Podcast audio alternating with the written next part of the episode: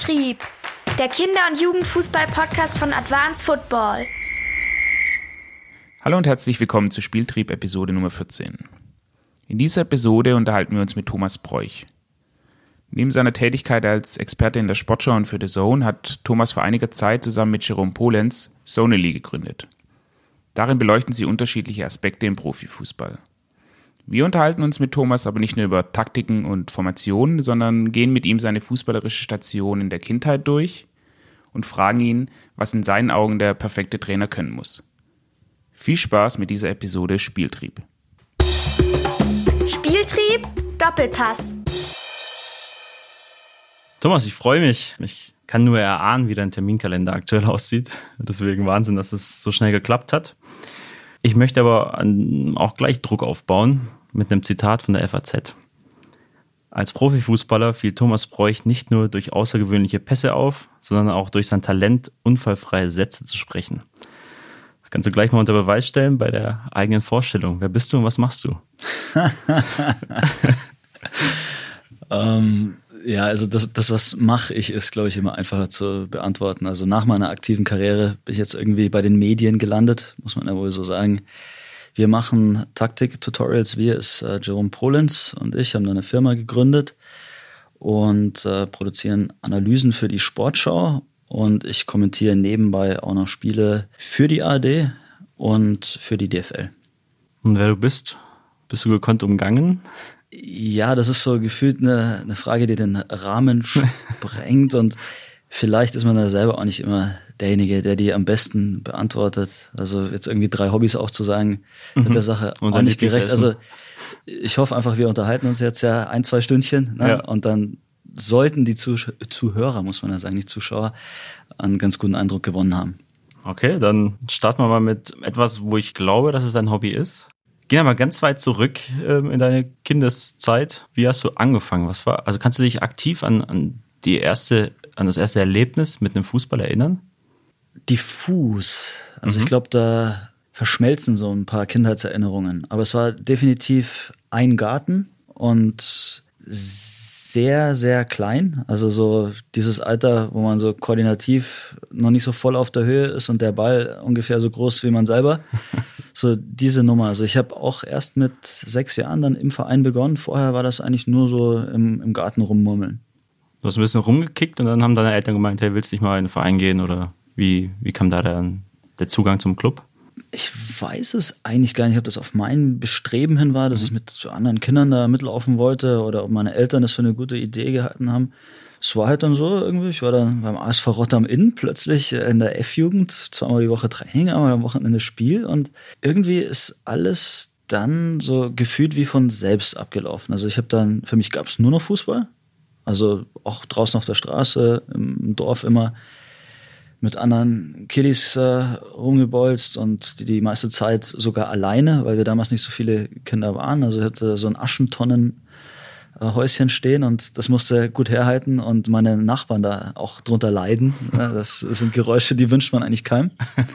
Und so lief das eigentlich Tag ein, Tag aus und äh, war, glaube ich, dann bis zur D-Jugend beim ASV Rott am Inn, bin dann nach Rosenheim 1860 dann den, die nächste Entwicklungsstufe Richtung Unterhaching und da fing es dann an, richtig ernst zu werden. Aber auch vorher war Fußball eigentlich echt mein Leben. Ich konnte auch alle Fußball-Almanache also runterbeten. Das war Wahnsinn. Also jedes Mal, wenn ich einen Kicker in die Hand bekommen habe oder so, es war immer ein Fest für mich saß vor den ja noch Hörfunkreportagen, so diese Bundesliga-Konferenz. Ist auch jetzt ganz lustig, weil ich mit einigen dieser Menschen jetzt zusammenarbeiten darf. Also das sind wirklich die Helden meiner ähm, Kindheit, deren Stimme nicht halt so gut kennen und plötzlich äh, kommentieren wir auch Spiele zusammen. Das ist ganz lustig. Könntest du da sagen, was dir am meisten Spaß gemacht hat am Fußball? Also wieso du dem dann auch so lange und in verschiedenen Stationen und jetzt ja auch Positionen treu geblieben bist? Nein, kann ich echt nicht sagen. Also mir hat Fußball auch nicht immer nur Spaß gemacht. Also ich fand Fußball war auch immer viel mit Fremden konfrontiert werden. Und das bin ja so ein halber Autist, was das angeht. Für mich nicht immer einfach. Also, naja, ist ein bisschen witzig dahingesagt, aber ich war schon eher introvertiert als Kind und das war für mich nicht immer so einfach. Es gab ja dann so Ferienlager und sowas oder Auswahlmaßnahmen und irgendwie war das auch Belastung für mich, aber gleichzeitig hat es halt irgendwie mega Spaß gemacht. Ich hatte immer Freude an, an Dribblings, Technik, so die, diese Geschichten. Zum einen ein gewisses Talent dafür, zum anderen hat es mich, glaube ich, einfach erfüllt, gut äh, mit einer Murmel umgehen zu können. Also es war ja nicht nur Fußball, ich habe auch Basketball gespielt und Tennis und so. Alles, was irgendwie in so einem Ball mit dabei hatte, hat einfach Spaß gemacht. Und dann war da immer dieser Traum, einfach Bundesliga-Profi zu werden. Und es war eigentlich auch relativ egal, wie realistisch oder unrealistisch sowas denn dann auch wirklich ist. Ich habe auch mich nie entscheiden müssen dafür. Das hat sich irgendwie alles so, so entwickelt. Es gab nie diesen Moment, wo ich das Gefühl hatte, ich kann es schaffen oder werden. Es war eigentlich die meiste Zeit eher so, dass ich nicht gut genug dafür war und trotzdem überzeugt davon war, dass es irgendwie schon klappen würde. Aber wie kam da die Wechsel zustande? Also von Verein zu Verein? Du hast ja dann zwei Wechsel im Nachwuchsbereich gehabt, stimmt das? Genau, 1860 Rosenheim, da haben die halt lokal gescoutet und wollten sich da mit dazukommen. In welchem Alter war das? Ich bin bei sowas echt ganz schlecht. Ich meine, das war so nach der D-Jugend. Ich mhm. habe relativ lang noch in Rotterdam am Inn gekickt, äh, auch Großfeld noch. Ich glaube, ich bin dann mhm. vielleicht zweites Jahr D-Jugend oder vielleicht auch C-Jugend erst zu 1860. Und von dort aus dann eben zwei oder drei Jahre später nach Unterhaching. Und das, also in Rott war ich schon der Beste, aber es war jetzt nicht so bei 1860 Rosenheim, dass ich da der Einzige war, der da wirklich kicken konnte. Da gab es andere, die vielleicht sogar besser waren, aber ich wollte es halt unbedingt wissen und irgendwie nach, nach München auch. Für 60 und Bayern war ich nicht gut genug, muss man auch ganz klar so sagen. Und dann bin ich halt bei Unterhachen gelandet und ganz ehrlich, also wer in München allein bei der dritten Kraft landet, der hat ja eigentlich keine Chance, dass er Profi wird. Aber irgendwie hat mich das alles nicht davon abgehalten, trotzdem dran zu glauben. Du hast gemeint, es gab nicht wirklich einen Moment, wo du gesagt hast, okay, jetzt habe ich das Gefühl, so es wird, wird reichen oder ich komme oben an. Also das hat meine Karriere in Anführungszeichen nicht hergegeben. Also wie gesagt, bei Rosenheim gab es vielleicht schon bessere, bei Unterhaching gab es mit Sicherheit äh, auch bessere. Und ich war dann bei Haching in der zweiten Mannschaft auch nicht unumstrittener Stammspieler. Also ich habe mich damals so gut gesehen, dass ich dachte, ich hätte immer spielen müssen. Der Trainer hat es nicht gesehen. Das ist ja als, als junger Spieler häufig der Fall, sagen wir es mal so. Ne? Aber es war jetzt auf jeden Fall nicht so, dass da in Unterhaching auch irgendwie alle gesagt hätten, nee, das ist ein Granatentalent und den müssen wir jetzt fördern oder irgendwas. Haching war damals auch noch in der ersten Bundesliga, ein Kader von 30 plus Mann und Köstner hatte also gar keine Verwendung für mich. Ich durfte ab und an da mal mittrainieren, wenn am Sonntag die Reservisten trainiert haben. Da gab es eigentlich überhaupt keine Route in den Profibereich rein. Und dann bin ich ja nach Burghausen in die Regionalliga damals gewechselt. Die wären fast abgestiegen. Also es war eine Zitterpartie bis zum Ende, ob ich bei einem Regional- oder Bayernligisten unterschreiben würde. so. Und dann sind die in der Liga geblieben und das Jahr drauf sind wir in die zweite Liga aufgestiegen. Und am Anfang, die ersten fünf Spiele, habe ich überhaupt keine Rolle gespielt, keine Sekunde auf dem Platz gestanden. Irgendwann haben sie mich dann reingeworfen und von dem Zeitpunkt an war ich dann mehr oder weniger Stammspieler und ein Jahr später dann plötzlich Zweitligaspieler. Also da war auch unfassbar viel Glück dabei wahrscheinlich auch Glück im, im Sinne von, der deutsche Fußball lag damals ja auch ein bisschen am Boden. Das heißt, du hattest als Zweitligaspieler von Wacker Burghausen auch die Chance dann für die U21 in Frage zu kommen, lauter so, so Kleinigkeiten. Ja, und dann lief es auch in der zweiten Liga ordentlich, war plötzlich U21-Nationalspieler. Ich war ja nie Junioren-Nationalspieler. Also ich habe ganz spät mal dreimal für die Bayern-Auswahl gespielt, so ungefähr. Und dann auf einmal kam ein Angebot aus der Bundesliga. Würdest du sagen, das beruht nur auf Zufall jetzt in deiner persönlichen Vita ähm, oder warst du zur richtigen Zeit auch mal am richtigen Ort und hast dann aber auch performt in solchen Spielen oder auch bei einer Auswahl? So also ein bisschen was von allem, glaube ich. Es war Zufall zum einen, auch viel Glück dabei und zum anderen einfach eine wahnsinnige Leidenschaft und Beharrlichkeit. Also ich wollte es ja nicht wahrhaben, dass es vielleicht nicht reichen könnte. Für mich war ja, war das Ganze ja so alternativlos. Ich habe auch nicht überlegt, was ich stattdessen machen würde. Ja, wie war das damals? Also gab es parallel eine Ausbildung? Hat Schule einen Stellenwert gehabt? Heutzutage muss ja jeder einen Abschluss machen im, im Nachwuchsleistungszentrum. Ja, ich, ich habe schon mein Abi noch gebaut, aber auch mit äh, nachlassender Begeisterung. Also ich war eigentlich immer ein super Schüler, aber zum Ende hin war halt auch viel Fahrerei Richtung München und auch Auswahlmaßnahmen und solche Geschichten. Also ich habe dann da auch ein bisschen Fuß vom Gaspedal genommen, was Schule angeht weil mir das halt auch nicht wichtig war. Also meine Priorität war Fußball, mein Glaube war ja irgendwie trotz allem ungebrochen und am Ende glaube ich schon, dass man auch seines eigenen Glückes Schmied ist. Also ich meine, das ist so ein, ein Klischee fast, aber auf der anderen Seite, wenn du halt immer diszipliniert warst, ähm, Gas gibst, also ich habe jeden Tag, also nicht nur im Verein trainiert, sondern für mich selber, bin ins Fitnessstudio gegangen, habe auf der Straße wirklich meine Technik geschult, war unheimlich diszipliniert, also bin auch nicht rausgegangen, ähm, so Alkohol, Zigaretten, sowas das kam leider alles später. Also ich hatte dann auch meine, musste irgendwann meine Jugend nachholen, aber also ich war da echt diszipliniert und voll dahinter und ähm, beseelt einfach von diesem Traum und hab's vielleicht dann auch ein bisschen erzwungen. Okay, jetzt stelle ich mir den, den jungen Thomas vor, der alles auf die Karte Fußball setzt. Wie kam es zu Hause an? Also wenn die Noten schlechter werden, sind die Eltern ja schon mal aufgebrachter? Da hatte ich Glück. Also Noten schlechter war immer werden, eine zwei. war, war bei mir ein Zweier-Abi. Also Alles klar. das war dann ganz okay. Na, ich war war halt irgendwann mal so ganz gut auf Kurs, so Abi-technisch und dann war es halt schon schade, wenn am Ende eine 2 vom Komma steht. Aber halt auch nicht weiter tragisch. Also meinen Eltern war wichtig, dass ich mein Abi mache und denen war ja auch klar, also für was mein Herz schlägt. Und witzig war, dass meine Eltern also von entgegengesetzten Enden des Spektrums kamen, muss man sagen. Also meine Mom ist so dieser Typ, äh, folge deinen Träumen, so ungefähr, ne? Du kannst alles erreichen, was du willst. Und mein Dad war halt eher Realist. Ne? Und Realist in dem Fall hieß halt auch einfach ganz klar zu sagen, hey, du bist noch nicht mal in München bei den Besten. Was veranlasst dich zu der Annahme, dass du Bundesliga-Profi werden könntest? Also für den war das völlig utopisch und hat es auch ganz klar kommuniziert und war halt die Motivationsbremse schlechthin und hat mich auch fertig gemacht. Also es ist ja auch eine seelische Grausamkeit, wenn, wenn der Papa dir irgendwie immer erzählt, es reicht nicht, mein Freund, du bist nicht gut genug und schlag dir das aus dem Kopf so, ne? Meine Mom halt das Gegenteil, so, naja, packst du und hör nicht auf und bleib dran und auch so, wenn es nicht klappt, auch nicht schlimm, aber probier's, so nach dem Motto. Und ich habe irgendwann mal so einen geilen Spruch gelesen, der man muss ja immer aufpassen bei so Sprüchen, den kriege ich jetzt wahrscheinlich nicht richtig zitiert, aber es ging so in die Richtung, es gibt äh, zwei maximale Antriebe im Leben. Also jemand, der dir sagt, du kannst etwas schaffen und jemand, der dir sagt, du bist niemals in der Lage, es zu schaffen. Also das eine wie das andere kann halt eine unfassbare Motivation sein. Und ich hatte tatsächlich diese beiden Pole in einer Familie. Das ist wahrscheinlich eine Ausnahme auch. Also heutzutage auch bei, also Eltern sind ein großes Thema, nicht nur im Nachwuchsleistungsbereich, sondern ja generell im, im Sport. Wenn du jetzt ein Kind hättest, das sagen wir mal 14 Jahre alt ist, im NLZ spielen könnte oder schon spielt und sagt, hey, du, ich glaube, ich werde Profi, so, ich hänge mich da rein. Gehört aber nicht mal in München zu den Besten. Wie würdest du damit umgehen? Welcher Pol wärst du? Ich wäre, glaube ich, so ein bisschen was von beidem. Also zu sagen, hey, pass mal auf, es ist nicht realistisch, aber das heißt nichts. Weil wenn wir nur Sachen machen würden, die realistisch sind, könnten wir sofort einpacken. Also bleib dran, du weißt auch nie, wann du Entwicklungsschübe machst. Also gerade in Sachen Athletik oder so, war es bei mir auch so. Ich war immer so ein Knilch. Hab dann irgendwann ziemlich spät noch mal ein bisschen draufgepackt, also bin in die Höhe geschossen, wurde ein bisschen muskulöser. Es sind oft so Kleinigkeiten, die dann wirklich einen Unterschied machen. Und ich würde nie jemandem sagen, hey, das schaffst du niemals. Also das empfinde ich als zu hart. Das ist irgendwie so ein Killer. Und ich weiß auch nicht, ob ich mir das anmaßen würde, jemandem zu sagen, da, also da reicht's nicht, dafür hast du kein Talent oder so. Und noch dazu, wenn jemand dafür lebt.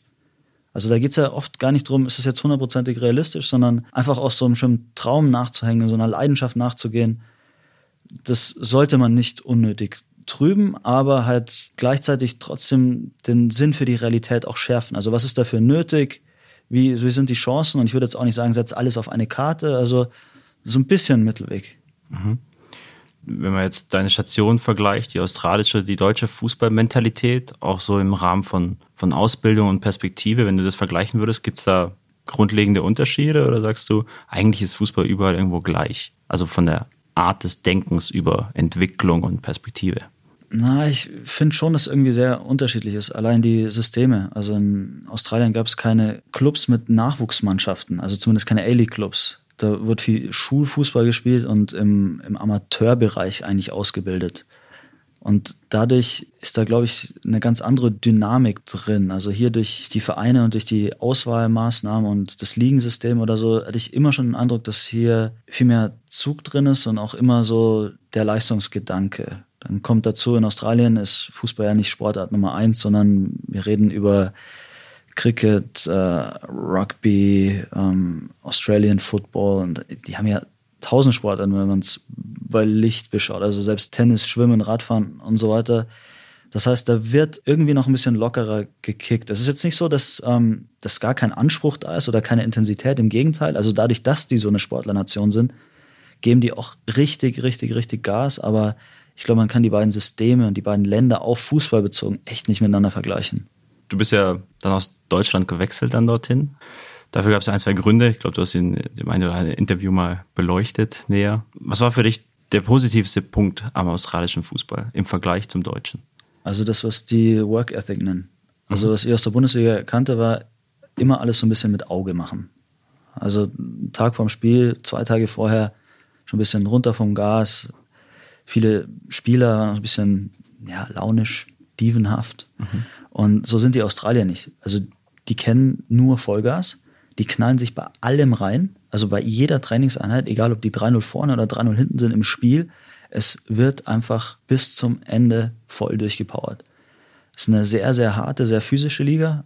Also Schwalben und sowas kam auch gar nicht gut an. Habe ich auch schlechte Erfahrungen mitgemacht in der Anfangszeit.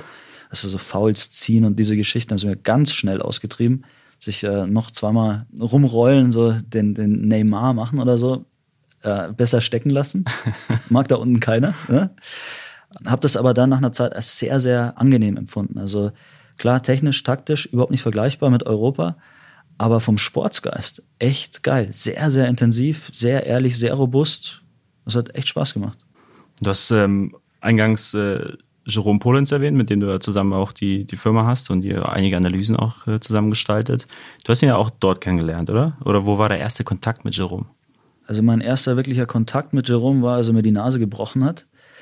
Auf dem Platz oder ja, ja, also privat? Er, nein, nein, nein. Also er war damals bei Western Sydney und wir haben damals, also man kann das echt so sagen, wir haben die Liga regiert. Also wir, wir waren für einen kleinen kurzen Moment der FC Bayern Australiens. Ne?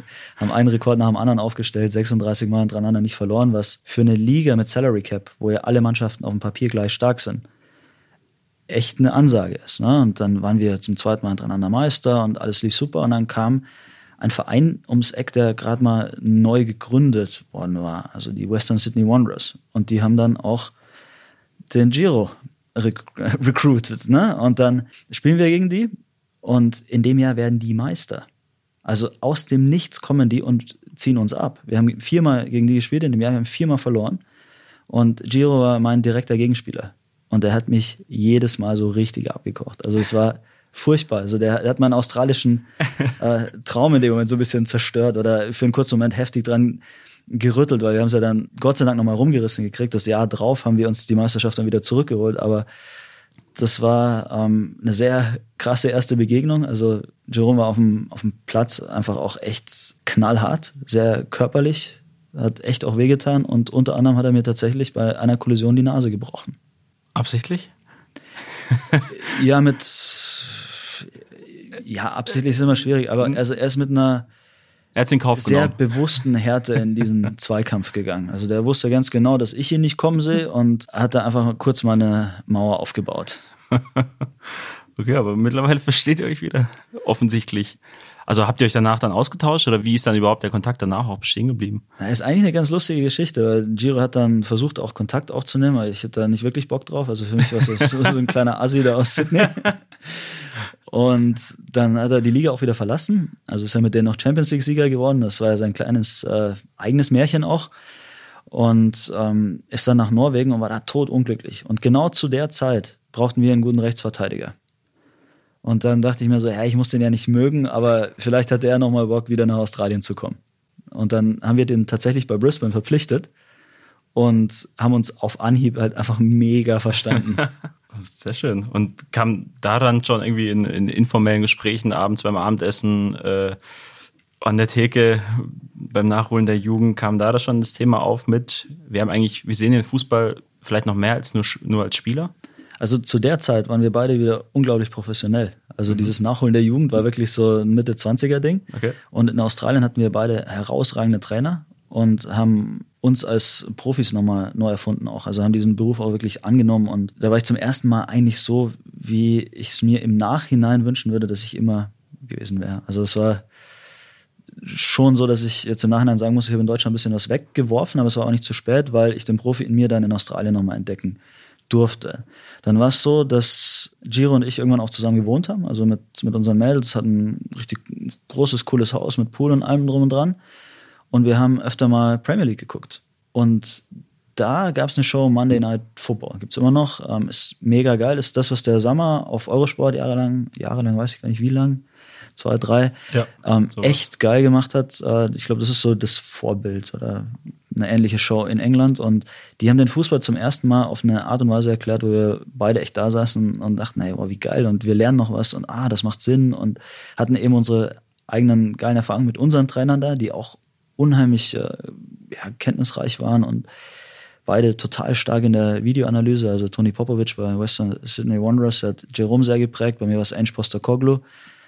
Und da fing das bei uns an mit unserer Leidenschaft für Taktik. Also wir waren auch lange beide Profis in Deutschland und haben eigentlich gefühlt nur improvisiert. Das war so, du gehst auf den Platz, du versuchst irgendwie dein Bestes, dann kommt so immer auf diese 1 gegen 1 Duelle an, dann bin ich gerade schneller als mein Gegenspieler, spritziger, technisch stärker, sind wir als Team besser, dann läuft es wahrscheinlich insgesamt ein bisschen besser, also spielen wir daheim, ist auch einfacher so. Diese Sachen, aber Spiele waren nicht geprägt von Taktik im Sinne von, dadurch wurde es einfacher oder schwerer. Und dann hatte ich zum ersten Mal in Australien so das Gefühl, ich habe einen Trainer, der in der Lage ist, das so runterzubrechen und so anschaulich darzustellen und uns so zu coachen, dass wir, obwohl wir auf dem Papier alle gleich stark waren in der Liga, taktisch so viel besser waren, dass wir durch Rotationen, durch Herstellen von Übergabemomenten permanent eigentlich irgendwie Freiräume hatten, Zeit und Raum am Ball. Ähm, beim Gegner waren immer Zweifel im Kopf, was ja ein langsamer macht. Ne? Viele Entscheidungen führen auch zwangsläufig zu mehr Fehlern und Fußball war auf einmal so einfach. Und das war ja diese Guardiola-Zeit, wo Barca dann alles dominiert hat und der Fußball hat sich ja gerade in der Zeit, glaube ich, nochmal komplett neu erfunden. Also mittlerweile ist es ja wieder Usus, dieses taktische Level, aber damals war das halt alles neu und wir haben das halt in Australien erfahren und dann eben durch die Premier League und durch äh, Neville und Gallagher dann auch nochmal in TV-Form und da hatten wir dann damals die Idee zu sagen, hey, sollen wir nicht nach unserer Karriere sowas machen? So eine Art Tutorial fast schon. Es gäbe so Sachen wie äh, Bibis Beauty Palace und, und so- sowas, ne, wo da kam diese Zeit mit diesen kleinen äh, YouTube-Clips, wo jeder irgendwie so sein Ding machen äh, konnte und plötzlich äh, Millionen von Followern hatte. Und, so. und wir dachten, ey, es wäre doch total geil, sowas für den Fußball zu machen. So drei oder fünf Minuten so ein Clip. Ey, das Prinzip, das Prinzip, so funktioniert, so spielen die, das macht den Spieler so besonders. Und just in dem Moment kam dann auch der, der erste Streamingdienst mit der Zone dann auch auf den Markt und dann kam halt eins zum anderen. Da sind wir wieder bei, der Engländer würde sagen, Serendipity, also dieses ähm, zur rechten Zeit am rechten Ort. Dann hatten wir eine Idee, ein Format, was da geil reingepasst hat, und dann Dummy gebaut. Da kommt dann aber auch eben zusammen, dass man nicht nur Glück hat, sondern wir haben uns quasi selber das Schneiden beigebracht, das ähm, Editieren von Videobildern. Wir haben Grafiken da selber draufgelegt, haben uns eine Kamera gekauft, vor ein Greenscreen gestellt und haben einfach mal ein unfassbar schlechtes Ding gebaut, aber so als Idee, so dass du irgendwas aus deinem Kopf rauskriegst, das irgendwie anderen nicht nur beschreiben, sondern zeigen kannst. Das war so der große Unterschied. Sind damit zu The Zone und haben gesagt, ey, wir haben da was, könnt ihr was anfangen? Und die haben Gott sei Dank die Fantasie mitgebracht. War, war das mit Matthias Sammer und Jan Henkel da schon ein Thema? Also gab es das schon, dieses Format, dass es ja etwas anders angehen und auch taktisch und inhaltlicher unterwegs waren? Ja, ja, also die waren definitiv die Vorreiter, Benchmark und haben uns auch sehr, sehr inspiriert, aber da war das noch ein bisschen in anderer Form. Das war eine Studiosituation, es war live, die hatten Wahnsinnsvorlauf, die konnten an der Tafel Sachen zeigen, ähm, die hatten ähm, alle Zeit der Welt mit den Videobildern zu arbeiten, Spieler zu verschieben und es war halt eher sowas so Showmäßiges. Und bei uns war das halt in total konzentrierter Form. Also wir haben kleine Clips gemacht, also mit äh, vorformulierten Texten, voranimierten Szenen und da war es halt so richtig on point. Das war dann on demand. Da konnte dann jeder, der wollte, hat einfach mal reinklicken, irgendwie fünf Minuten schauen, hey, wie spielt eigentlich Tottenham? Boom. Dann hat's halt ein Ding. Das war dann unser Job plötzlich. Wie lang sind die Videos im Schnitt damals gewesen? Noch zu Anfangszeiten? Ähm, zwischen fünf und sieben Minuten ungefähr. Mittlerweile machen wir das Ganze ja für die Sportschau. Da sind's ungefähr 3,30. Und wie lange braucht ihr jetzt in der Vorbereitung, der Analyse von einer Spielsystematik oder Philosophie oder Idee oder Prinzipien, um auf diese 3 Minuten 30 zu kommen? Also was würdest du sagen, wie viele Stunden Arbeit steckt da drin? Es ist total unterschiedlich. Also am Anfang haben wir drei Wochen für fünf Minuten gebraucht. Das war Okay. der Wahnsinn, aber da hatten wir halt die Prozesse auch noch nicht so wirklich raus und wir waren auch nicht im Thema so drin, wie wir es jetzt sind. Also wir gucken seit zwei Jahren quasi ein Fußballspiel nach dem anderen, schneiden ein Video nach dem anderen und haben unsere Arbeitsprozesse halt auch umgestellt. Also wir kategorisieren eigentlich Dinge mehr oder weniger sofort. Also wenn ein Bundesliga-Spieltag war und wir ein bisschen Zeit über haben oder so, dann gucken wir sämtliche Tore, legen die irgendwo ab, haben dann quasi schon Animationen dazu, einfach Ideen, Sammlungen, so dass wir im besten Fall mittlerweile so im Thema sind, dass wenn dann irgendwie der Anruf kommt, hey, wir machen, so wie jetzt Kai Havertz in der Sportschau am Wochenende, dass wir nicht bei Null anfangen, sondern wir haben halt gefühlt das ganze Jahr über schon halt 50 äh, Mal Leverkusen analysiert und auch äh, schon drei Harvest-Szenen im Kopf, wo wir wissen, hey geil, da könnten wir irgendwann mal was draus machen. Das macht es dann einfacher. Dann hast du trotzdem mit dem ganzen Texten und Editieren und so, Grafiken drauflegen, auch nochmal richtig Arbeit. Das macht ihr alles selbst? Ja, also zumindest in der Dummy-Form, weil mhm. wir müssen die Vorlage halt produzieren. Und dann geht es irgendwann an den Dienstleister, also Delta Cast macht das, und ins Studio zur Q nach Pulheim. Das sind auch richtig coole Jungs, die viel für die DFL machen, sind auch voll im Thema. Und dann geht es darum, Atmos, Musik, irgendwie die ganzen Grafiken richtig schick zu machen, weil natürlich sind wir nicht in der Lage, als High-End-Grafiker da Sachen anzuliefern, aber die Vorlage muss halt so akkurat wie möglich sein, weil wenn du einem nur sagst, ja, highlight mir in der und der Szene mal kurz die Rotation, ja, dann weiß der nicht, wann welche Teller reinkommen und welcher Godspot oder sonst irgendwas oder welche Räume da eingezeichnet werden müssen und in welchem Timing. Das heißt, wir müssen das Ding im Grunde zweimal bauen. Wir bauen es einmal als Dummy und dann sitzen wir daneben, wenn es nochmal richtig schick gebaut wird. Mhm. Gibt es Mannschaften, wo ihr sagt, ich erkenne da gar keinen Plan? So, muss, ich mir, muss ich mir richtig was aus der Nase ziehen, damit's. Ja, also gar kein Plan ist schon fies, aber sagen wir mal so, es gibt schon krasse Unterschiede in der Spielanlage. Sehr diplomatisch formuliert. Ja, ich, ich muss da wirklich diplomatisch sein. Ich formuliere es anders. Kommt ihr immer auf drei Minuten 30 oder gibt es eine Mannschaft, die werden auch nach zwei Minuten durch, weil es vielleicht in Summe weniger Prinzipien ist, was keine qualitative Einordnung sein soll oder kein, kein Beurteilen, aber einfach, dass man sagt, okay, die kommen mit sehr wenig aus und andere Mannschaften brauchen vielleicht sehr viele Muster. Na, ich glaube, ich muss da nochmal differenzieren. Also alle Mannschaften haben tatsächlich einen Plan. Ich glaube, ich mag nur den einen oder anderen Plan lieber als den anderen. Du persönlich? Ja, also ich mag halt einfach schön Fußball und arbeite lieber mit Szenen, die halt total strukturiert sind, wo ich Muster erkenne, wo ich sehe, okay, das machen die in der Saison sechsmal und machen auf die Art ein Tor und die spielen das von hinten raus äh, sauber bis vorne durch, haben ein geiles Übergangsspiel, sind geil im letzten Drittel und du erkennst ganz klare Muster. So agiert halt nicht jede Mannschaft. Das hat auch viel wahrscheinlich mit Geld und Spielerqualität und Ähnlichem zu tun. Wenn das Dortmund irgendwie schönere Tore macht, als jetzt beispielsweise, also ich sag mal, ich sag jetzt nix. Ja. Immer besser, ne? Das liegt ein bisschen in der Natur der Sache. Aber mir fällt es einfacher halt, mit so Mannschaften wie Leipzig oder Dortmund oder jetzt auch Bayern unter Hansi Flick zu arbeiten, weil du halt so eine Fülle an absolut geilen Szenen hast. Also das ist eine Freude, das ist dann überhaupt keine Arbeit, sondern wir müssen dann eigentlich Szenen rausschmeißen. Also wenn ich die Videos so bauen dürfte, wie ich wollte, dann wären die wahrscheinlich eine Viertelstunde lang. Okay. Hm, jetzt äh, gab es einen interessanten Satz von Thomas Hitzelsberger in einem, äh, in einem Podcast, wo er meinte, dass er das Gefühl hat, dass der eine oder andere Taktikblogger und äh, Spielanalyst sich sehr viele Sachen aus der Nase zieht, auch die so vielleicht gar nicht beabsichtigt waren. Also dass hinter jeder Verhalten und hinter jeder Verhaltensweise zu jedem Zeitpunkt auf dem Platz auch immer ein Plan steht. Wie siehst du das? Also so wie eine Gedichtinterpretation mehr oder weniger. Also hat der Autor das wirklich gemeint, was ich da rein interpretiere in den Satz? Also ich kann es schon nachvollziehen und es findet auch so statt. Nicht alles folgt dann im Plan, es ist viel Zufall dabei. Man kann dann auch sehr, sehr viel rein interpretieren. Da bin ich mir ziemlich sicher. Also wir haben auch viele Beispiele, wo wir sagen so, boah, ist das jetzt so gewollt?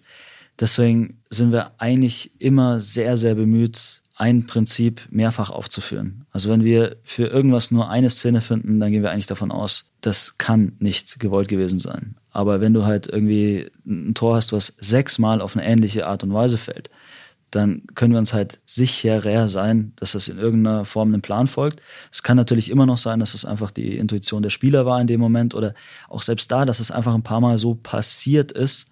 Das ist nicht immer so einfach, das auseinanderzuklamüsern. Also das ist nicht schwarz und weiß.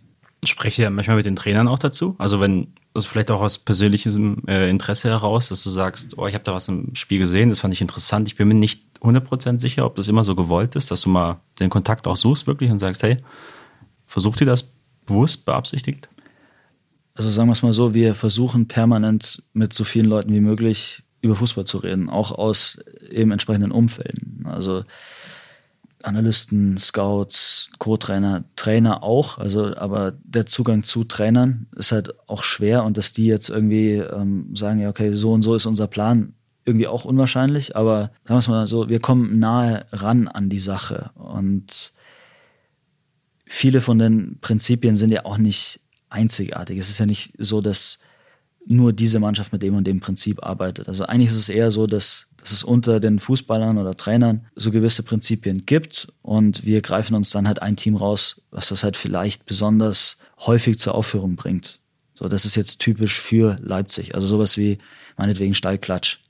Äh, das ist ja nicht so, dass das einzig Leipzig vorbehalten ist. Aber Nagelsmann, wenn die durchs Zentrum spielen, hat das halt einfach gern, dass die mit diesem Prinzip operieren und das war bei Hoffenheim schon so, und da kannst du dir halt relativ sicher sein, dass es schon so sein wird, ohne dass der mir das im persönlichen Gespräch jemals bestätigt hätte. Wie ist es dann mit, mit Trainern, die in der einen Saison sehr erfolgreich sind und gleiche, ähnliche Mannschaft, jetzt ohne großen Aderlass zu haben beispielsweise und in der nächsten Saison vermeintlich vielleicht einen anderen Fußball spielen lassen auf einmal oder es einfach nicht mehr so zur Geltung kommt, diese Art und Weise des Spiels. Hast du eine Idee oder ein Gefühl dafür, woran das hauptsächlich dann liegt? Woran scheitert es dann? Ist es auch mal eine schlechte Phase? Pech? Ich weiß es nicht wirklich. Also ich glaube nicht, dass es monokausal ist. Wahrscheinlich kommen da viele Sachen zusammen. Also mir ist Werder Bremen ein totales Rätsel. Ich finde, Kofeld ist ein richtig, richtig geiler Trainer. Die haben unter dem schon überragenden Fußball gespielt. Die haben sogar anfangs der Saison richtig vernünftig gekickt. Und es, es ist mir ein Rätsel, wie das sein kann, dass bei denen so wenig geht gerade. Also, dass die im Jahr 2000 20 noch kein eigenes Tor geschossen haben. Also zwei Tore stehen zu Buche, das waren Eigentore des Gegners. Das ist eigentlich Wahnsinn. Also wie die letztes Jahr noch gezockt haben, wie die am Anfang der Saison noch gezockt haben. Ich kann mich erinnern an das erste Spiel gegen Düsseldorf. Verlieren die 3-1, aber die waren flüssig, die waren kreativ, die, die müssen das Spiel eigentlich gewinnen. Dann fahren die nach Hoffenheim, nach Leverkusen, nach Dortmund, nach Frankfurt. Alles taffe Auswärtsspiele, machen überall zwei Buden. Also die können doch kicken und auf einmal geht da gar nichts mehr. Und dann ist halt die Frage, ja, woran liegt das jetzt? Okay, dann fehlt Kruse. Ne? Riesenverlust, ne? brauchen wir nicht drüber reden. Aber sie haben es doch erstmal ganz gut aufgefangen bekommen. Da, da waren doch noch Performances am Anfang. Dann kommen irgendwann die Verletzungen dazu. Dann gibt's diese Ergebniskrise, dass du sagst, ja, wir spielen gut, haben aber keine Punkte. Dann wird's plötzlich psychologisch wahrscheinlich, dass du sagst, ja, okay, jetzt sind wir plötzlich im Abstiegskampf und jetzt können wir uns für Schönspielen auch nichts kaufen. Jetzt müssen wir kämpfen, aber vielleicht ist Kämpfen gar nicht deren bevorzugte Methode oder haben es vielleicht gar nicht so drauf. Dann kommen plötzlich so Diskussionen wie, ja, ist der Kader vielleicht insgesamt nicht gut genug besetzt, sind die zu langsam? Boah, ich finde das so schwierig zu beantworten. Jetzt wünsch, äh, wünsche ich es dir nicht, äh, aber könnte ja sein, dass du irgendwann mal auch in so eine Situation kommst als Trainer. Du hast ja schon häufiger mal äh, gesagt, dass ich dich sehr reizen würde, der Trainerjob als solcher und in die Trainerrolle zu schlüpfen. Wie kommt da das Interesse zustande?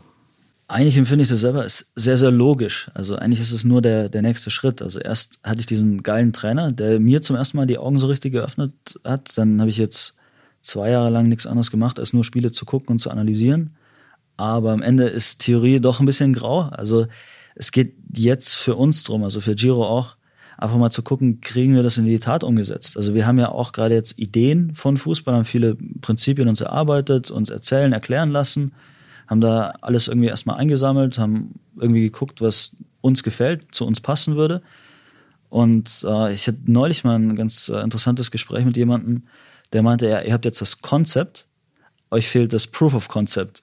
Und genau das ist es ja. Ich meine, du kannst ja den ganzen Tag erzählen, ja, und so und so müsste man es machen. Und ich verstehe nicht, wie die das nicht machen können und so. Ich glaube, dass früher oder später dieser Schritt notwendig ist, zu sagen, komm, wir versuchen es jetzt, kriegen wir es auch in die Tat umgesetzt. Und da sind wir ja nicht nur bei, verstehen wir Fußball oder sind in der Lage, es gut zu analysieren, sondern auch sind wir in der Lage, diese Botschaft dann zu transportieren. Also da geht es ja eigentlich schon auch so ein bisschen Richtung Didaktik wie kriegst du dieses Verständnis von Fußball in die Köpfe der Spieler rein? Dann auch Menschen, Führung, Motivation. Ich meine, du kannst ja auch nicht zuballern mit Theorie und sonst irgendwas. Am Ende sind wir Fußball, wir wollen da rausgehen und kicken. Also du musst es auch dosieren und wie lange dauert sowas? Nehmen die Jungs die Ideen an? Also es wird ein richtig spannender Prozess werden. Da gibt es ja jetzt auch aktuell ja mehr oder weniger zwei Wege, äh, um als Trainer dann äh, sich seine Sporen zu verdienen. Ähm, jetzt auch du mit, mit einer Profikarriere äh, in der Vita könntest ja theoretisch wahrscheinlich auch irgendwo in der Regionalliga vielleicht sogar drüber einsteigen. Also das könnte ich mir mal durchaus vorstellen. Da gehört ja nicht nur die Fachkompetenz dazu, sondern auch das Netzwerk. Oder ähm, wie zum Beispiel Miro Klose, der halt in den Nachwuchs geht, bewusst auch in den Nachwuchs und sagt, nee, da, da fange ich an in diesen Altersstufen. Viele spanische Spieler-Ikonen haben es ja auch vorgemacht, die dann halt bewusst sagen, nee, ich mache eine Nachwuchsmannschaft zuerst. Hast du da eine Tendenz oder würdest du sagen, so eindeutige Tendenz? Eindeutig. Ja, ich bin da voll bei Miro. Okay. Also ich glaube, dass es unheimlich schwierig ist. Ich glaube, es ist echt eine Sache ist, selber gekickt zu haben. Und eine zweite, sich da Gedanken drüber gemacht zu haben und zu sagen, hey, so könnte es funktionieren und dann tatsächlich mit der Mannschaft auf dem Platz zu stehen.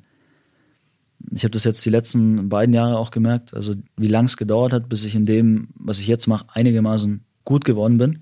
Also einfach so banale Dinge wie äh, Moderation von der Kamera es ist immer, immer, immer ein Lernprozess. Und ich würde mir das selber gar nicht zutrauen, ähm, einfach da rein zu stolpern und zu sagen, jawohl, ich äh, trainiere jetzt eine Profimannschaft. Also ausgewachsene Kerle mit entsprechenden Persönlichkeitsstrukturen und ich habe noch keine Ahnung, wie man Training gestaltet oder sonst irgendwas. Also egal auf welchem Level, da auch im Erwachsenenbereich, ich glaube, dass ich da gut beraten bin, erstmal mit Kids auch zu arbeiten, das heißt, vielleicht noch ein bisschen weicher ist und man vielleicht auch mehr Fehler machen darf, ohne welche machen zu wollen. Also ich bin da auch total ambitioniert und werde da sofort mein Bestes geben und versuche auch maximal erfolgreich zu sein. Aber ich glaube, dass da dieser Weg über die Jugend der bessere ist. Für mich.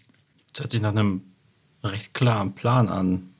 Äh, steht da schon konkret was an, wo du sagst, ja, also in der nächsten Zeit weiß ich, was ich machen werde als Trainer? Also wir haben die Idee, im Kopf. Müssen jetzt gucken, wie sich es realisieren lässt. Also da ist jetzt noch nichts spruchreif, aber wir arbeiten dran.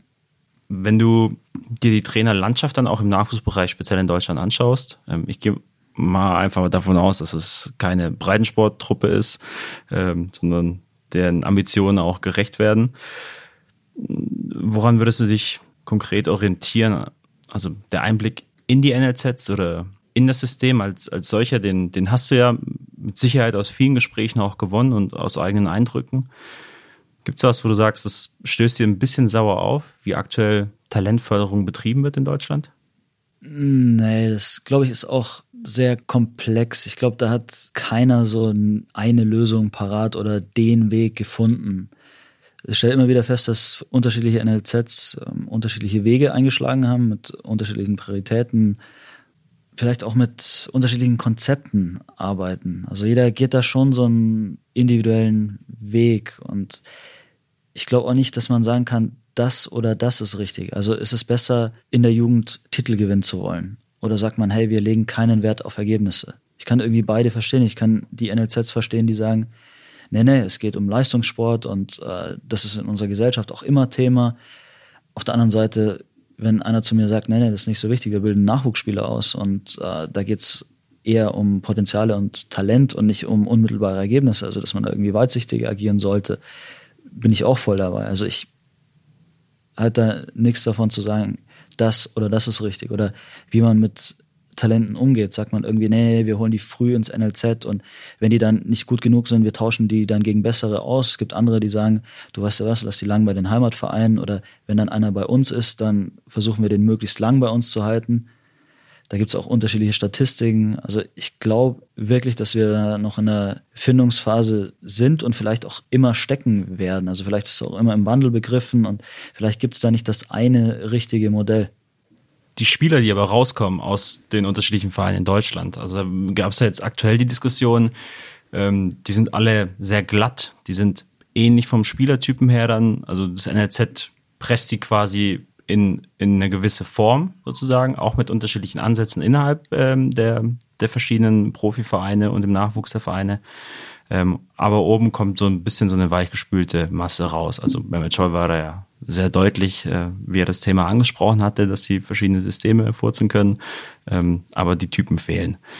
Du guckst jetzt viel Premier League Fußball, ähm, da kommen jetzt viele Talente durch aus, den aus den Academies, ähm, die vermeintlich, und das ist auch so, was man ja aus der Diskussion raushört, den deutschen Talenten irgendwas voraus haben. Zu sagen, das sind Zufälle oder ist die Struktur so, dass, dass es einfach bestimmte Spielertypen vielleicht eher begünstigt oder der Durchlauf nach oben besser wird? Ich kann es auch nicht wirklich sagen. Also ich habe auch so das Gefühl, dass was die Ausbildung der einzelnen Nationen angeht, dass es auch immer wieder wechselt, wer da die Vorreiterrolle inne hat. Also wir sagen ein paar Jahre, oh, die Holländer. Dann sagen wir, oh, die Franzosen, ah, Claire Fontaine, das ist das Modell. Jetzt gerade produzieren die Engländer ähm, einen, einen Wunderknaben nach dem anderen. Belgier haben irgendwas richtig gemacht in der Vergangenheit. Wir, glaube ich, hatten ja auch eine Generation, die extrem gut ausgebildet waren, aber auch Typen dabei, waren geile Zocker dabei, also sehr undeutscher Fußball eigentlich. Also wir hatten eine, plötzlich eine kreative Nationalmannschaft und haben die auch immer noch. Also ich finde, dass wir gerade im Offensivbereich unheimlich kreativ besetzt sind. Persönlich mache ich den spanischen Weg eigentlich sehr gern. Ich finde, wie die ihre Spieler auch als Persönlichkeiten entwickeln, toll. Also nicht, dass ich besonders gut Spanisch kann, aber wenn man irgendwie den Jungs manchmal so im Interview zuhört, wie die wie die so rüberkommen. Äh, der ein oder andere spanische Mitspieler auch, wenn, wenn die so erzählen, wie die ähm, parallel auch ähm, viele davon noch studieren und sowas, denke ich mir, also wow, das irgendwie wäre eher untypisch bei uns, finde ich auch geil. Die ganze Spielidee von den Spaniern taugt mir persönlich super. Spielen aber jetzt international seit ein paar Jahren auf äh, Nationalmannschaftsebene auch eher zweite Geige. Also die haben jetzt lang auch nichts gerissen. Also selbst da fällt es mir total schwer zu sagen, das ist der Weg oder das ist der Weg. Es ist eher so ein, okay, die haben da mal was richtig gemacht und lass uns da auch ein bisschen was abschauen. Bin auch voll dabei, dass wir sagen, hey, wir haben vielleicht den Bogen in die eine oder andere Richtung mal ein bisschen überspannt. Aber es ist sehr oft so, dass wenn man irgendwas Gutes macht, dass man es mit dem Guten auch schnell übertreibt. Das ist ja nicht nur auf den Fußball beschränkt.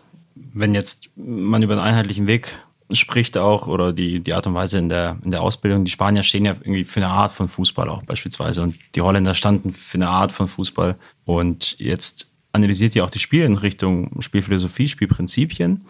Da ist ja dann die häufig die Idee, das zu übertragen, auch in die Nachwuchsabteilungen. Werden dann die Spieler, wenn die schon ab der U9 die Art und Weise des Vereinsfußballs mitbekommen und quasi nur in dieser Spur laufen, werden die dann nicht schon, ich sag mal, eingeschränkt in der Entfaltung ihrer Kreativität vielleicht?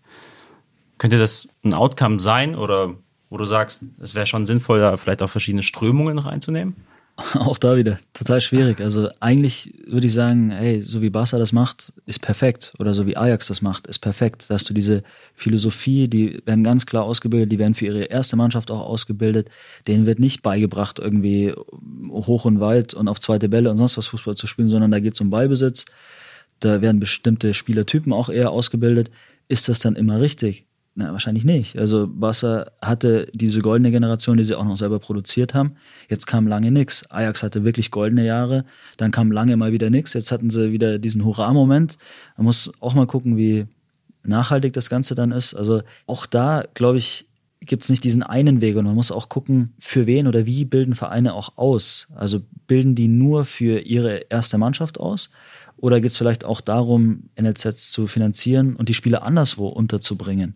Also würdest du dich total einschränken, wenn du nur eine Art von Spielertypus produzieren würdest. Auf der anderen Seite halte ich es eigentlich für notwendig zu sagen, hey, wir haben eine gewisse Philosophie. Also es kann doch eigentlich nur gut sein, wenn im Idealfall ein Spieler ein komplettes NLZ durchläuft, dass er dann über fünf, sechs, sieben, acht Jahre diese Philosophie aufgesaugt hat, genau für diese Art von Fußball ausgebildet wurde.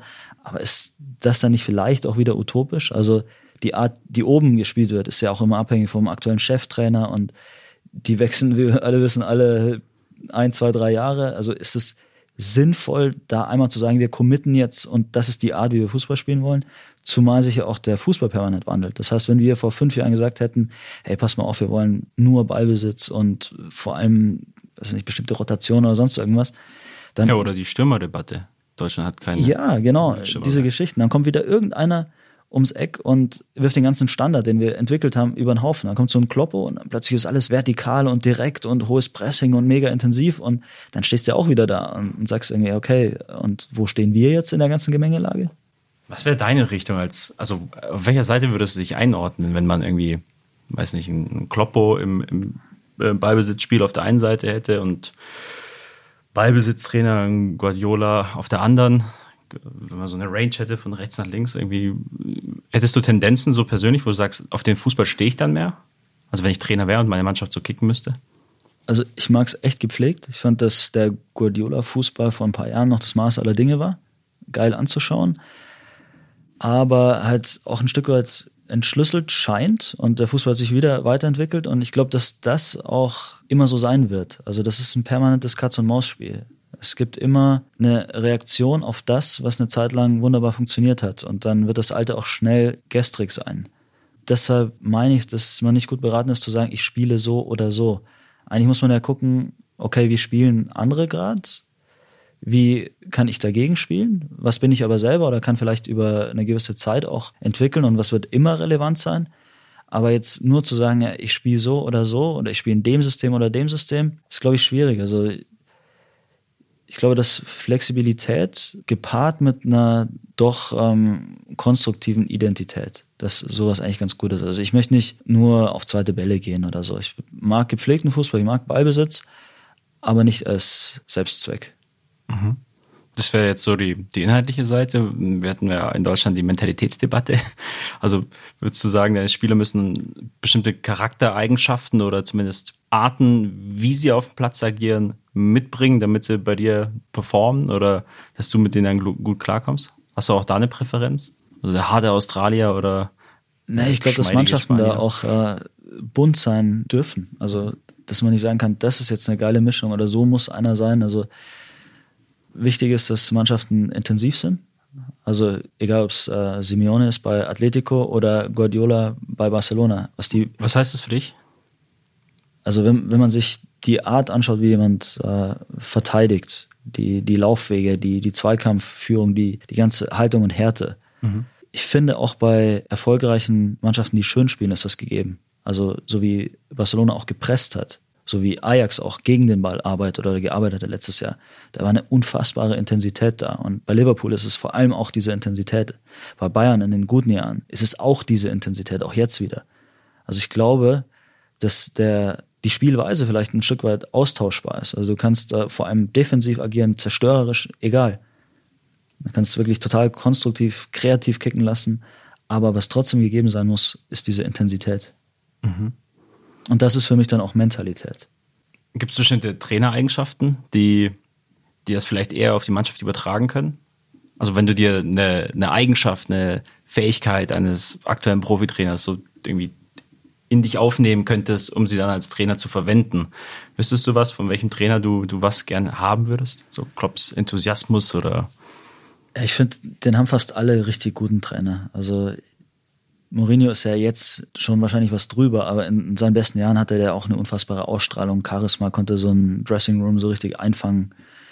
Und die sind für den ja auch durchs Feuer gegangen. Und bei Kloppo scheint es jetzt auch so, dass der ja, also Motivation beherrscht wie kein zweiter. Ich finde aber auch, dass Guardiola eine ganz besondere Aura hat, auch ein unheimlich intensiver Typ ist. Äh, Simeone, äh, der spielt gefühlt mit. Also was der da draußen veranstaltet, also was der für eine ja auch Ausstrahlung hat. Also das ist ja wahrscheinlich was, was man dann auch nicht lernen kann, sondern hat oder nicht hat. Aber wenn ich mir irgendwas wünschen dürfte, dann wäre das schon diese Art von Ausstrahlung, Charisma, wie auch immer, auch diese Fähigkeit, Leute motivieren zu können. Aber also, ob ich so bin, ich glaube von denen. Aber vorgenommen nicht so hast, viele. hast es dir. Nee, aber ich muss ja trotzdem bei mir bleiben. Also mhm ich glaube, ich bin ja so eigentlich eher ein, ruhigerer Typ, ist auf dem Platz anders. Also ich kann dann schon ganz gut aus mir rausgehen. Aber ob ich so motivationstechnisch auch nur annähernd dann so ein Kloppo ranreicht, man darf es bezweifeln. Okay. Würdest du da für eine Mischung im, im Trainerteam äh, plädieren? Dass du sagst, wenn ich einen ruhigen habe, dann will ich auch einen, der ein paar Nasen bricht? Ja, ist schon wichtig. Also du brauchst das. Also da sind wir wieder beim, beim Thema Intensität und das kommt auch durch eine gewisse Haltung, das kommt durch Motivation. Also du brauchst gierige Spieler, du brauchst auch also im positiven Sinne aggressive Spieler, du brauchst hungrige Spieler. Also das, das was ich eigentlich auf dem Fußballplatz nie gern thematisiere. Also ich hasse es, wenn wenn es am Ende irgendwie heißt, uns hat die Gier gefehlt oder der Gegner wollte es mehr oder so. Aber so als Grundhaltung, eigentlich als Grundvoraussetzung, als Betriebsklima. Also ich finde die Kultur, die du in, in einem Verein hast, in der Mannschaft hast, die sollte gierig sein. Also da sollte, da sollte am besten so eine Ansammlung von Perfektionisten zusammenkommen, die mit nichts zufrieden sind, die immer noch mehr wollen. So das als Grundstimmung in der Kabine, das wäre geil. Ist es angeboren oder wird das entwickelt? Also haben das Spieler, bringen die das mit? Oder würdest du auch sagen, ich kann das bis zu einem gewissen Grad mit reingeben? Also ich glaube, das ist in uns allen drin. Jeder, der das mal erlebt hat, wenn man was besonders gut kann, macht es auch besonders viel Spaß. Und dann setzt man viel dran, dass es weiterhin so viel Spaß macht. Also das ist dann oft so ein Momentum, was kreiert wird. Und es ist dann gar nicht so wichtig, wer das zuerst reinbringt. Also sind das Spieler, die das mitbringen, ist das ein Trainer, der in der Lage ist, das zu entfachen, so ein Feuer. Man muss halt einfach nur Sorge tragen, dass es entsteht und dass man es am Lodern hält. Also das ist ja auch ein, ein, Prozess, den musst du ja jeden Tag eigentlich aktiv gestalten. Also in dem Moment, wo du nur ein bisschen nachlässt, in dem Moment, wo du nur ein bisschen zufrieden bist, bist du auf einmal schon wieder nicht mehr Erster. Und das finde ich ist die große Kunst von so Leuten wie Kloppo oder Guardiola. Ich meine, Kloppo gewinnt letztes Jahr die Champions League und dann marschieren die mit einer Motivation durch diese, durch diese Liga. Vielleicht war das auch noch dieses, Jahr, der Titel fehlte uns noch. Klar, da, da ist noch diese Motivation. Aber das ist einfach total krass und bemerkenswert. Und Pep macht das ja seit Jahren, dass die da in England einen Titel verteidigen konnten. So. Das ist eine unfassbare Leistung. Ja, aber wie siehst du in dem Zusammenhang, weil das ist dann auch wieder im, im Rahmen der Ausbildung in, in den NLZs, dass den Spielern zu viel abgenommen wird. Dass diese Gier und dieser, dieser unbedingte Wille sich gar nicht entwickeln kann, weil ich ihn nicht brauche. So, wenn ich talentiert bin, dann schwimme ich da mit und das geht auch alles gut. Ich muss mich eigentlich um nichts mehr kümmern. Also siehst du das ähnlich oder würdest du sagen, das hat damit eigentlich nichts zu tun? Es geht um die Arbeit auf dem Platz. Ich finde, das sollte mit ausgebildet werden. Also da geht es viel um Verantwortung, also zu begreifen, dass ich verantwortlich bin für mein Leben. Also es passiert nichts im Leben.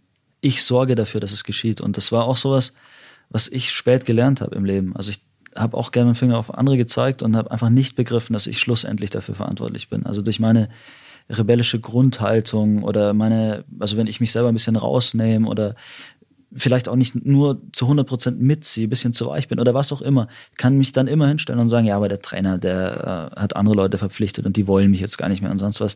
Ja, kannst du machen, hilft halt keinem weiter, also wirklich gar keinem, aber am wenigsten dir selber. Und das halt als Trainer früh zu fördern in den Jungs ist unheimlich wichtig. Ich finde, dass, dass man das auch gar nicht trennen sollte. Also diese Haltung, diese Einstellung zum Beruf, auch mentale Stärke. Also da gehört ja auch viel ähm, Widerstandsfähigkeit dazu. Also das ist ja nie einfach auch für die Jungs. Die müssen auch viele Rückschläge wegstecken, die stehen auch in jungen Jahren unter enormem Druck. Also denen da auch zu helfen, damit umzugehen, aber gleichzeitig auch dieses, dieses Verantwortungsgefühl zu entwickeln, dass sie quasi auch eine Verpflichtung haben, sich selbst gegenüber, ihrem Talent gegenüber. Ich meine, das ist das, was jeder Jugendtrainer mir auch schon geprägt hat. So dieses, ja, du wirst nicht meinetwegen Bundesligaspieler. Ja. Das, das musst du selber schaffen. Und das ist schwer in junge Köpfe reinzukriegen. Und ich glaube, ich war, ich war ewig jung. Also ich habe zum ersten Mal mit 30 Jahren begriffen, so, hä, ich glaube, ich habe da ein paar Jährchen was falsch gemacht. Aber ich werde es auf jeden Fall versuchen, den Jungs so früh wie möglich dann beizubringen. Hast du da ein, zwei konkrete Ideen, wie du das machen würdest? Oder auch vielleicht ein Satz oder eine Aktion von einem früheren Trainer oder einem Trainer, den du gesehen hast, wo du sagst, das ist, das ist geil, das ist das, wie man das reinbringt in die Kids? Also es gibt ein paar Sachen von meinem Trainer in Australien, die noch nachhallen. Also nochmal Ange Postacoglu. Der hat bei mir ein paar Schalter umgestellt. Also das erste war, und das ist so simpel, no excuses. Klingt erstmal so völlig banal, aber der hat es so krass eingefordert. Also wenn der uns jammern hat hören, wow, da, kam Gegenwind. Also wenn wir in Australien nach Cairns rauf oder Townsville geflogen sind, tropische Temperaturen und beim Spazierengehen war das Hemd schon nass geschwitzt und so, dann kam dann die Ecke und meinte, hey Jungs, wenn ich noch einen übers Wetter reden oder übers Klima, dann können wir direkt wieder heimfliegen. Ne? Also dieses, ihr macht jetzt, also ihr sorgt schon dafür, dass ihr Ausreden habt, falls wir das Spiel nicht gewinnen sollten. Und am Anfang dachte ich mir so, hey, was, was will denn der? Und so, ne? Aber er hat so recht. Also warum auf einen Trainer schimpfen? Warum auf einen Schiri oder sonst irgendwas schimpfen? Warum auf irgendwas? So, ich habe schlecht geschlafen. Ich habe Gründe zu finden, warum man nicht performen kann, ist einfach und es gibt Hunderttausende Gründe zu finden, warum man trotzdem performt. Das ist die Kunst und das ist nicht nur Fußball, sondern das ist das, was einen im Leben dann auch wirklich ähm, erfolgreich machen wird. Und das andere, was bei Eng extrem ausgeprägt war, war dieses Mantra, dass Resultate nur ein Nebenprodukt sind. Und das ist oft ähm, Lip Service, also ein Lippenbekenntnis, was man von, von Trainern oft hört. Es kommt auf die Art und Weise an, wie wir spielen und so. Aber am Ende geht's doch nur um Ergebnisse. Und der war so anders in diesem Punkt. Es hat ihn nie interessiert, wie das Ergebnis war, wie es stand oder das Spiel ausgegangen ist oder ob wir gerade Dritter oder Erster oder sonst irgendwas war. Er hat jeden Tag nur auf das Wert gelegt, was unmittelbar vor ihm war. Also wieder da Intensität, wie viel Leidenschaft, wie viel harte Arbeit, wie viel Blut, Schweiß haben wir tatsächlich investiert. Wie haben wir uns entwickelt als Mannschaft? Also sind wir besser geworden? Also dieses Process over Product, der war sowas von unzufrieden, wenn er das Gefühl hatte, wir hatten eine Trainingseinheit, wo wir nicht hinterher zumindest ein Mühe besser waren. Und das ist anstrengend und das ist nervig, aber das hat uns damals echt zu einer besonderen Truppe gemacht, die in Australien Sportgeschichte geschrieben hat. Es gab, wir haben uns vorher über all diese Sportarten unterhalten. Es gab in ganz Australien nie eine Mannschaft, die erfolgreicher war als wir damals. Und das war einzig und allein diesem Trainer zuzuschreiben. Es waren nicht wir Spieler, die besonders talentiert waren oder besonders hungrig oder sonst was. Der hatte eine Atmosphäre kreiert, die einzigartig war und eben ganz viel, also neben all den taktischen Sachen, die top waren, mit so Kleinigkeiten gearbeitet wie eben No Excuses oder Results are Byproducts. Man meinte einfach, wenn wir so und so spielen, dann gewinnen wir auch. Dann gewinnen wir 3-0, 5-0. Aber das interessiert mich nicht. Ich möchte diese Spielzüge sehen. Ich möchte, dass, dass ihr den Mut aufbringt, genau die Sachen auf dem Platz dann auszuprobieren, wenn es zählt, die wir wochenlang einstudiert haben. Das äh, wird auf jeden Fall notiert, kommt mit rein als, als Zusatzregeln oder als Ideen. Ähm, das ist nämlich die, jetzt mal die Abschlussfrage, bevor wir zu den Zuhörerfragen kommen. Ähm, mit dem No Excuses könnte man ja schon sagen, das ist eine Regel, die, die besteht innerhalb meiner Mannschaft als, als Trainer oder auch innerhalb des Vereins.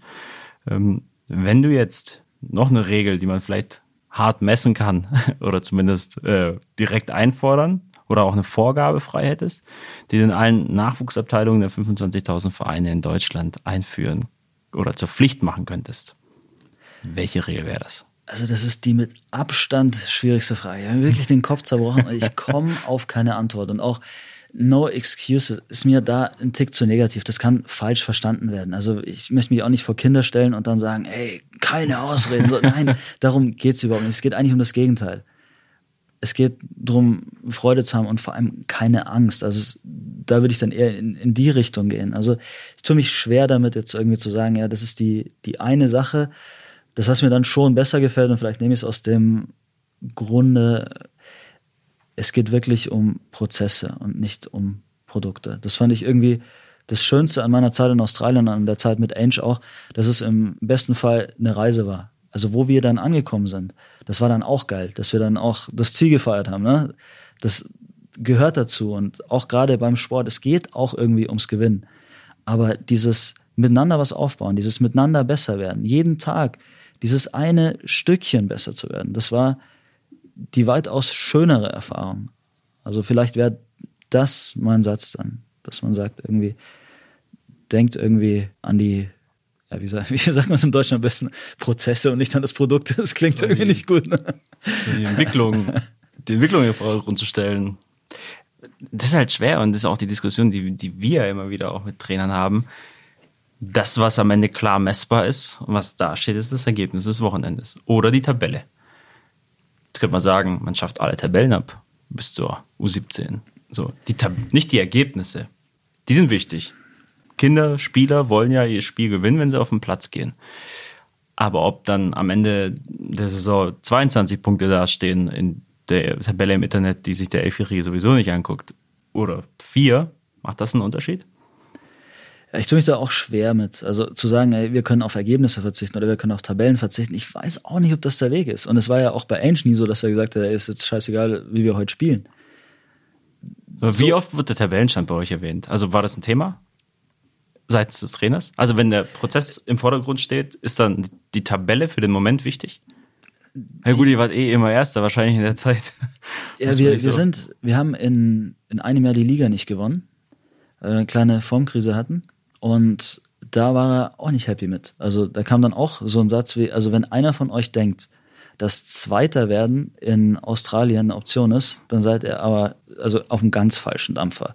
Und wir so dachten, also, was ist denn mit dir los? Wir sind, also das war nachdem wir Meister geworden sind. Also das muss man kurz erklären. Wir spielen eine Liga und dann Playoffs. Das heißt, wir haben in den Playoffs wieder alles weggefiedelt. Ne? Wir hatten einfach einen starken äh, Kontrahenten, der uns punktemäßig dann knapp äh, abgehängt hatte in der Liga, weil wir eben eine Form- und Ergebniskrise auch hatten. Aber das hat ihm auch nicht gefallen. Und ich fand aber diese Kombination auch irgendwie cool. Also da war schon echte Gier da. Der wollte auch Meister werden.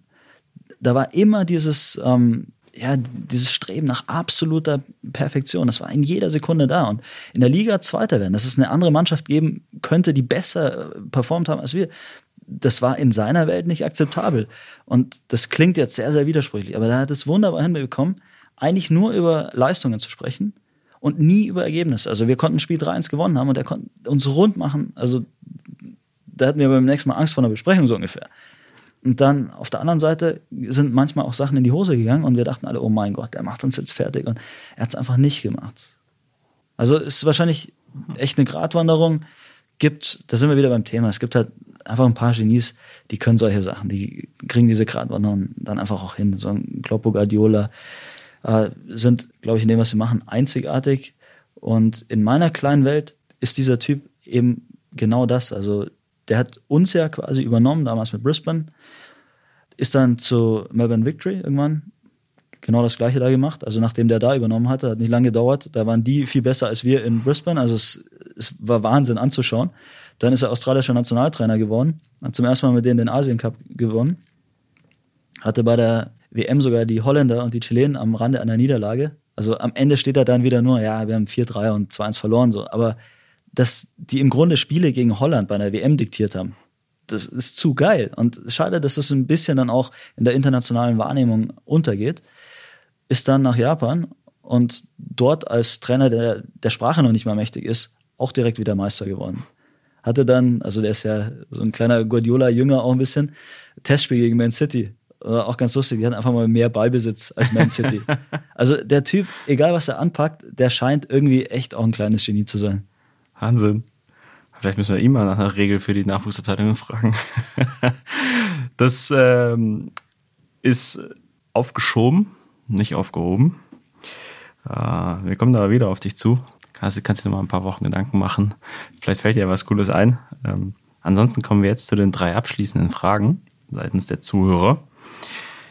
Wo fängt für dich sinnvolle Analyse an und wo endet sie? oh.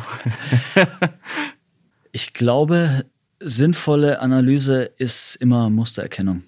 Also da bin ich geneigt, wieder ein bisschen auszuholen. Also bei allem, was wir im Leben machen, alles, was wir als Intuition auch bezeichnen, ist ja im Endeffekt Pattern Recognition. Also es sind ja nicht isolierte Einzelhandlungen, sondern es sind immer Zusammenhänge, die uns, wenn wir sie irgendwann mal durchdrungen haben, die dazu führen, dass wir das Leben leichter meistern. Also das ist ja ganz egal, was es ist. Also ich begreife etwas, ich, es verfestigt sich in mir und irgendwann wird es in mein Un- oder Unterbewusstsein so rutschen. Und deswegen glaube ich, dass es vor allem um die Sichtbarmachung von Mustern geht. Und wenn Analyse das leisten kann, dann ist sie echt gut. Wenn es einfach nur isolierte Szenen sind, wo dann, ja, der macht da einen Fehler oder ähm, ja, da ist jetzt mal ein Tor so gefallen oder so, damit kann ich überhaupt nichts anfangen. Aber bei allem, was reproduzierbar ist und wo man Erkenntnisgewinn hat, da glaube ich, sind wir auf einem guten Weg. Jetzt, da bin ich mir nicht ganz sicher, deswegen vorab ähm, Foninho, die 3 gegen 3 Spielform, die aktuell so im Kinderfußball auch seitens der Landesverbände und des DFBs gepusht wird. Ist dir das ein Begriff als mhm. Form? Okay. Ähm, dann das Foninho eben ist in aller Munde. Was hältst du von dieser Änderung mit der Idee, ähm, dass der Straßenfußball wieder in das Leben der Kids dadurch gebracht wird, im Verein aber? Ich finde es einen coolen Versuch. Also auch da wieder, wir werden irgendwann sehen, ob das wirklich was bringt es gibt so zwei Sachen, die ich unterschiedlich bewerte. Also ich finde, wenn wir über Taktik reden, dann ist es ja erstmal so Traineraufgabe. Das heißt, ein Trainer könnte in der Lage sein, für seine Jungs immer Zeit und Raum zu kreieren, dass die in der Lage sind, wunderbaren Fußball zu spielen, ohne überdurchschnittlich begabt zu sein. Und dann gibt es auf der anderen Seite die Spielerqualität. Es gibt Jungs, die so geil zocken können, die Probleme völlig alleine lösen. Die brauchen keinen Raum und die können auch mal drei Jungs frisch machen und hauen das Ding dann am Ende in den Winkel. Dafür brauchen die noch nicht mal einen Trainer. Und für mich ist Fußball irgendwie beides. Also so diese taktische Leistung einer Mannschaft oder eines Trainers, dass du sagst, hey, wie stellen wir Überzahl her? Wie kreieren wir Zeit und Raum? Wie manipulieren wir den Gegner? Wie sind wir eigentlich permanent unberechenbar? Und dann auf der anderen Seite gibt's so dieses Zockerding, was Fußball ist. Also ich würde mit allen Mannschaften und habe das als Spieler auch am meisten genossen und geliebt, unfassbar viel zocken und vor allem Kleinfeldturniere spielen. Gibt nichts Geileres, Intensiveres im Training, als einfach nur wir drei gegen euch drei und dann durchrotieren, alle drei Minuten, dann kurz Pause und dann wieder gegen eine andere Truppe und dann so ein Kleinfeldturnier und am Ende hast du dich total ausgekotzt, hattest 100.000 Aktionen, hattest Abschlüsse, hattest offensiv, defensiv Zweikämpfe. Es ging einfach brutal zur Sache.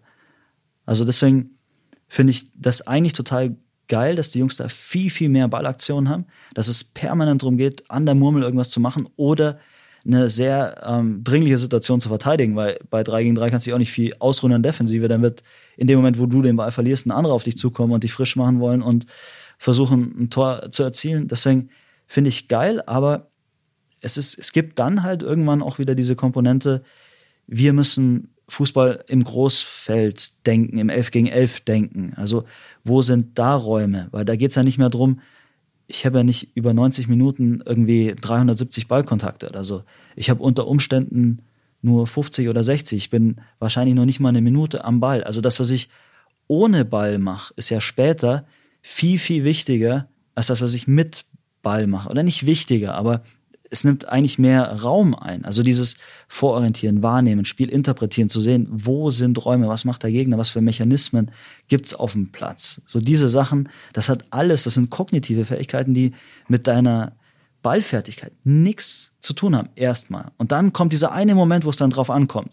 Und dann musst du ja trotzdem technisch total versiert sein. Und dann musst du, ja, dann trittst du wieder als Individualist auf. Also wir müssen beides fördern und fordern. Also ich finde das, glaube ich, geil, dass sie das im Jugendbereich probieren. Und das andere kann man wahrscheinlich hinterher auch noch wunderbar lernen. Das Große meinst du dann? Genau, es kommt ja dann logischerweise ab einem gewissen Alter trotzdem wieder das 7 gegen 7 und dann 11 gegen 11 oder was auch immer. Und das ist dann schon extrem wichtig. Aber vielleicht reicht das ja, wenn man das äh, so von 15 aufwärts dann den Jungs beibringt. Man ist ja immer noch vier Jahre, wo man so ein gewisses Gefühl für Räume entwickeln kann. Dann zum Abschluss ist eine kurze Frage, vielleicht auch einfach zu beantworten, da bin ich mir nicht ganz sicher. Wer ist für dich aktuell der beste Trainer der Welt?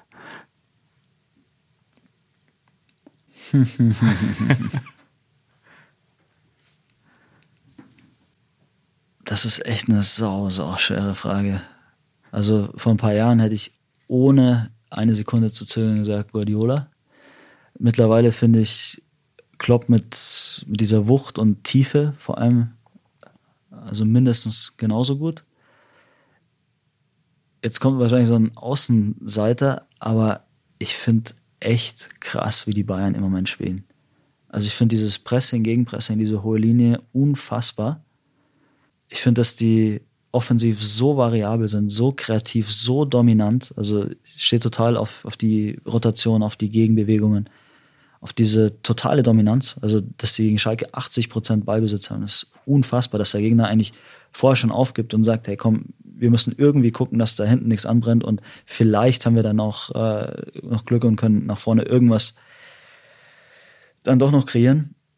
Auf der anderen Seite ist das halt noch zu jung. Also das ist noch nicht so wirklich getestet worden. Also gegen Chelsea war es eine Machtdemonstration, hat Spaß gemacht ohne Ende, aber ich meine, da gibt es noch andere Kaliber. Chelsea ist jetzt auch nicht die Benchmark im internationalen Fußball. Bayern sind auch nicht frei von, von Schwächen. Also gerade das Heimspiel gegen Leipzig hat auch, glaube ich, gerade zweite Halbzeit durchaus ähm, in die andere Richtung gehen können.